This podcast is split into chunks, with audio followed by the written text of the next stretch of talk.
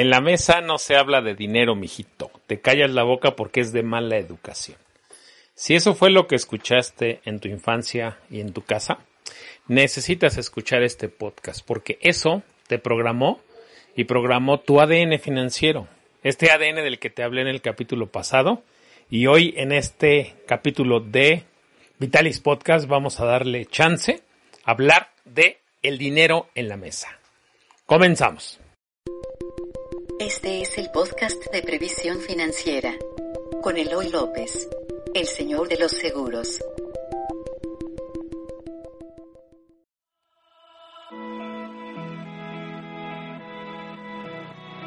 Hola, muy buenos días, bienvenidos y bienvenidas a este capítulo nuevo fresquecito de Vitalis Podcast.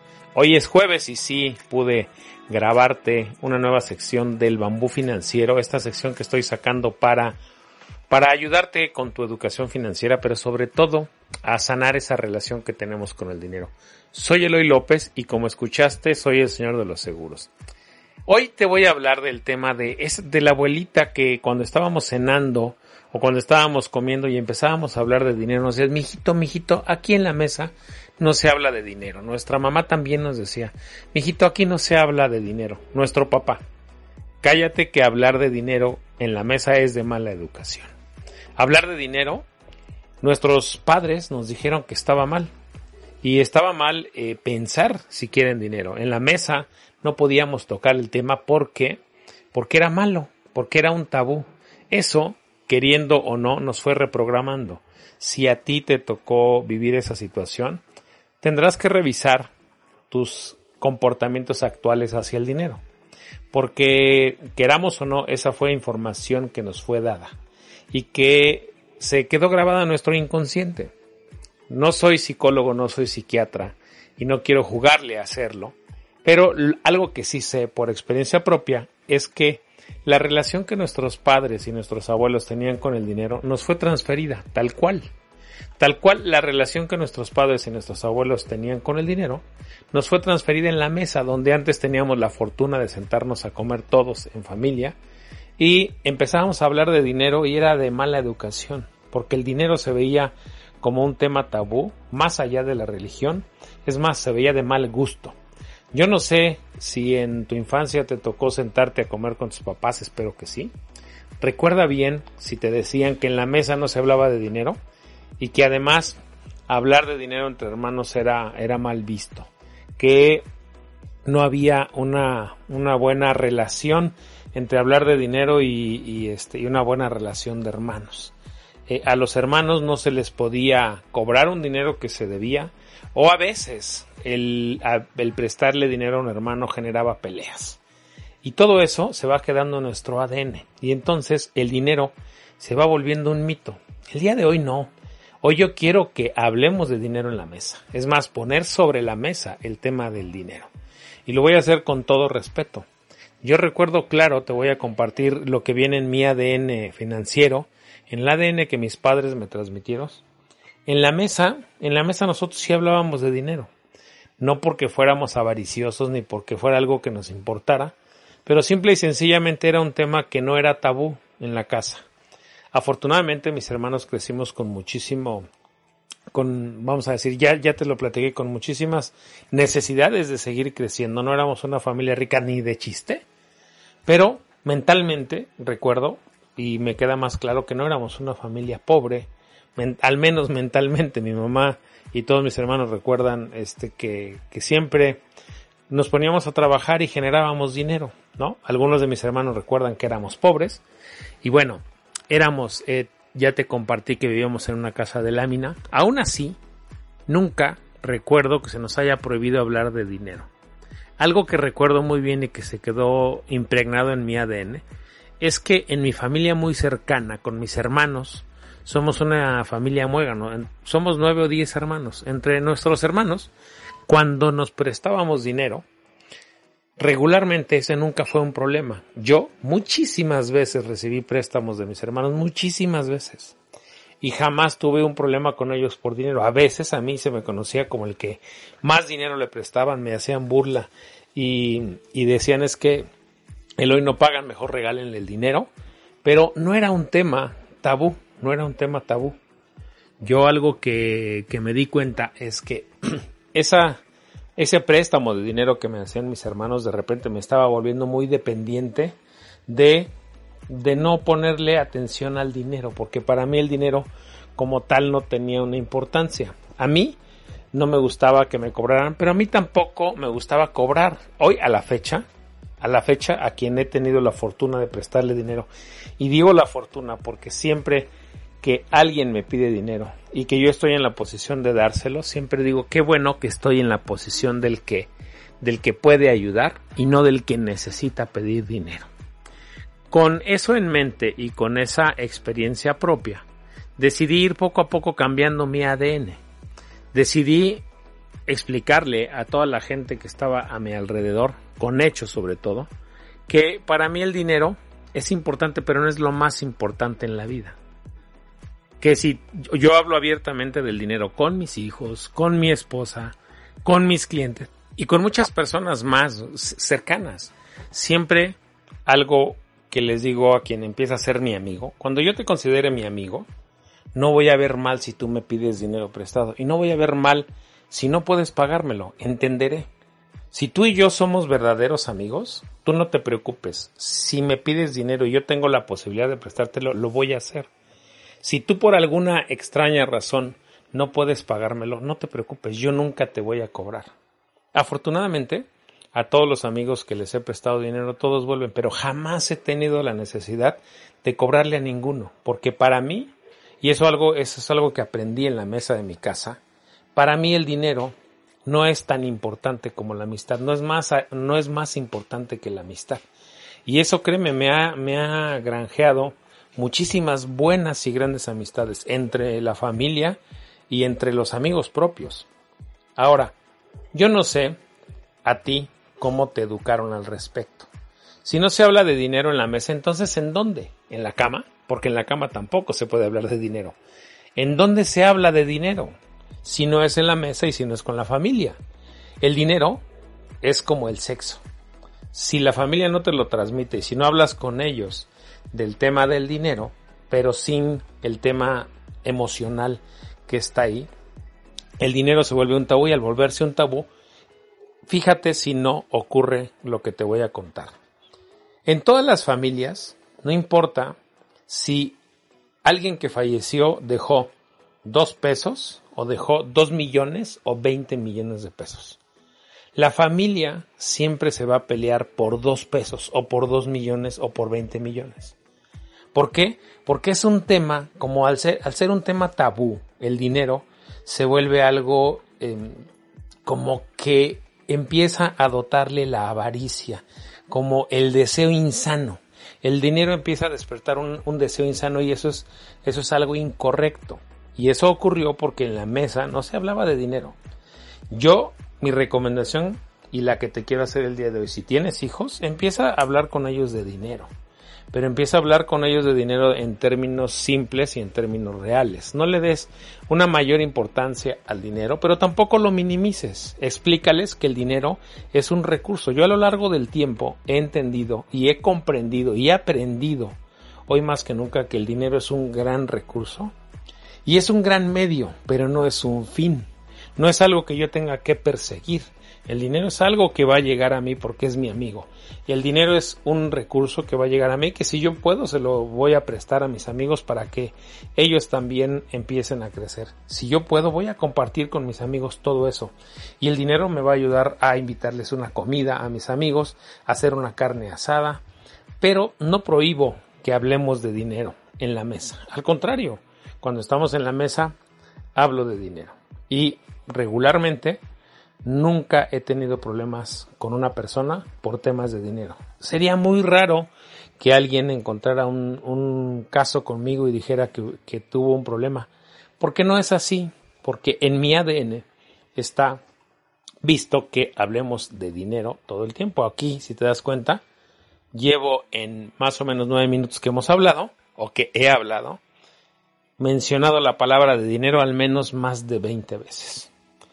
¿Y por qué la menciono en repetidas ocasiones? Porque quiero que te acostumbres a escucharla y a saber que está bien, y que empieces a darle otra configuración en tu mente, que empieces lo que quiero es ayudarte a reprogramarte, a saber que el dinero no es tu enemigo, de ninguna manera es tu enemigo, el dinero no va a venir a hacerte daño, el dinero no va a venir a destruirte, no creas eso, no le des esa energía al dinero, el dinero no va a venir a echarte a perder, si tú te vas a echar a perder, te vas a echar a perder con o sin dinero.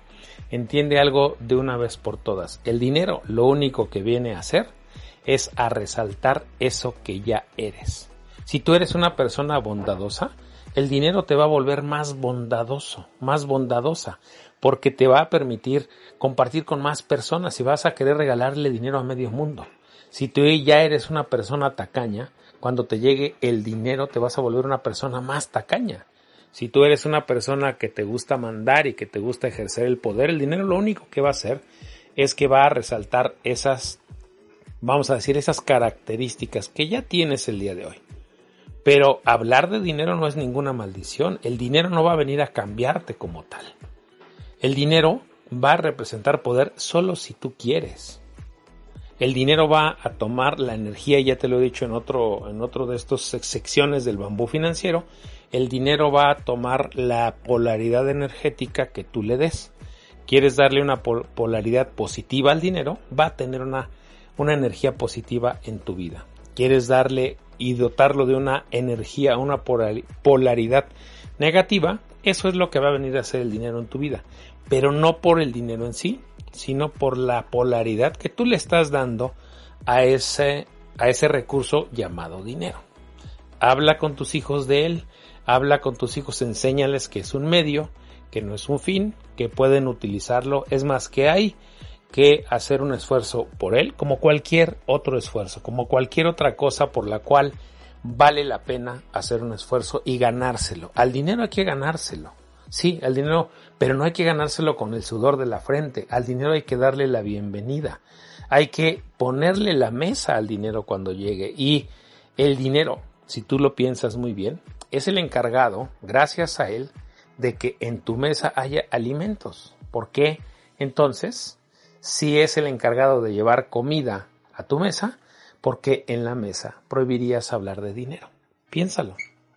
Voy a dejarte que lo pienses, pero piénsalo. ¿Por qué deberías prohibir hablar de dinero en la mesa si el dinero es el medio que permitió llevar alimento a tu familia? Es más, fue el medio que permitió que compraras la mesa y las sillas en las cuales estás sentado con tu familia. ¿Por qué no dar un agradecimiento y por qué no decir gracias a ese medio, gracias a ese medio por el cual trabajamos y nos ganamos, porque el dinero también hay que ganárselo, porque cuando tú te ganas al dinero, el dinero en automático toma una polaridad positiva en tu vida.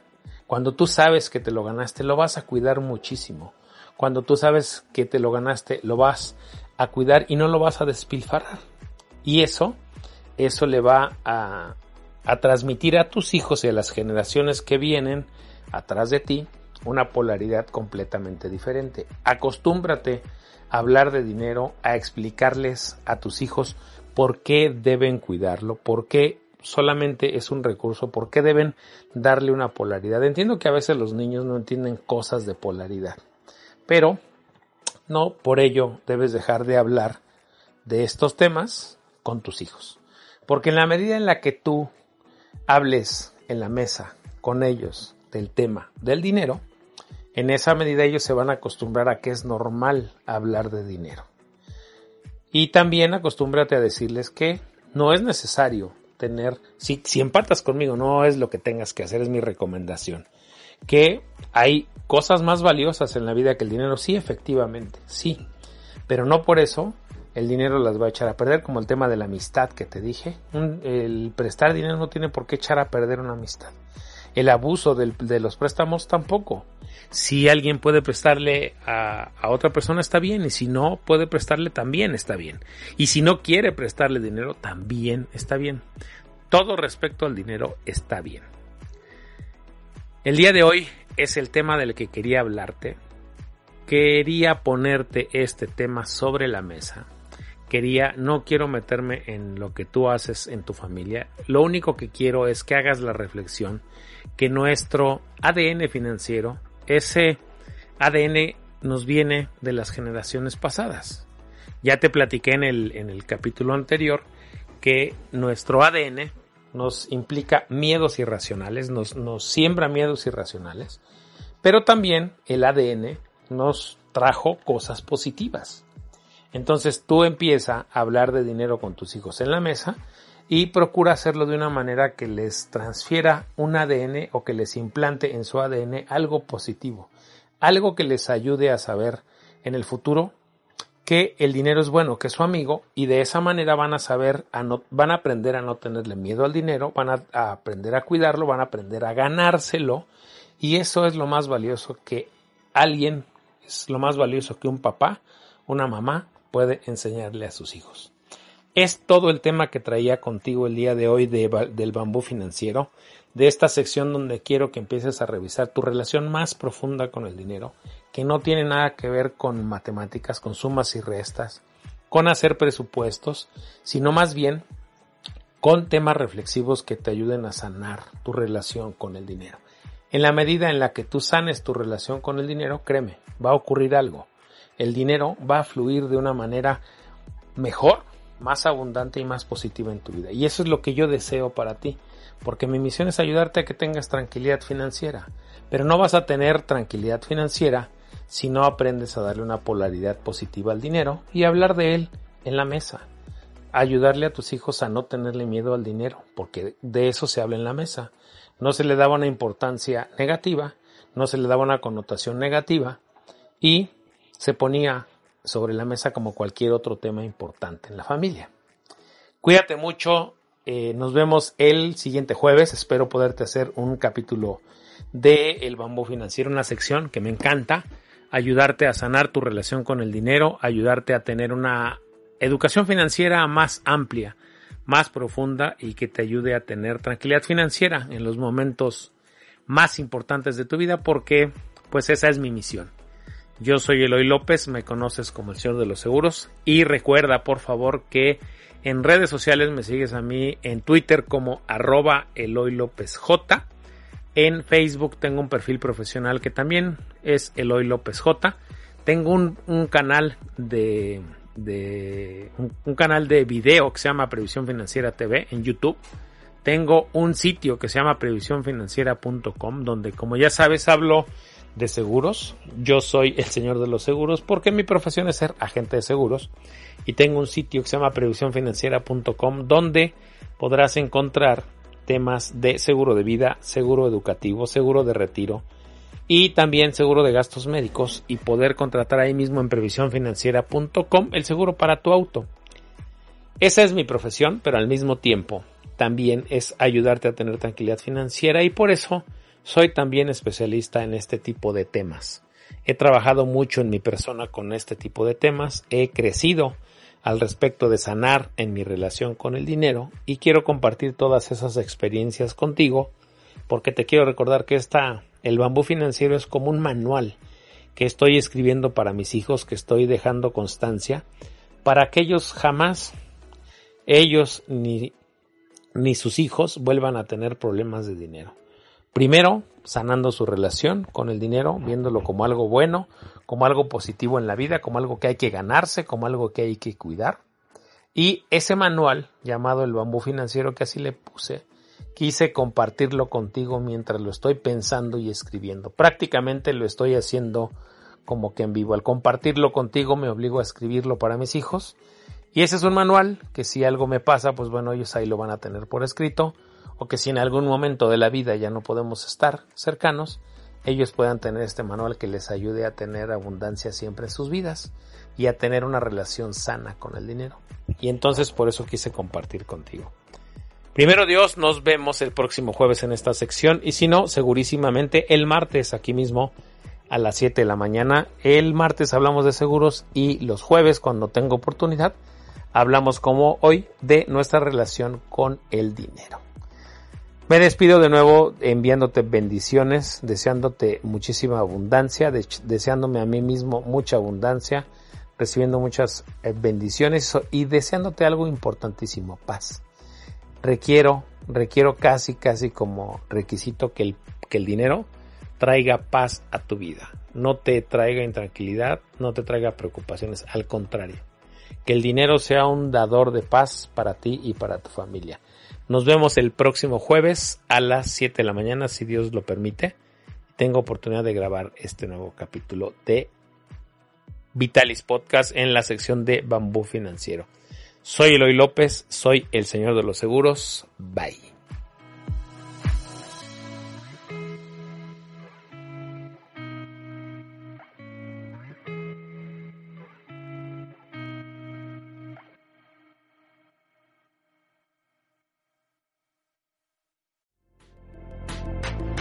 Por escuchar el podcast de Previsión Financiera con Eloy López, el señor de los seguros.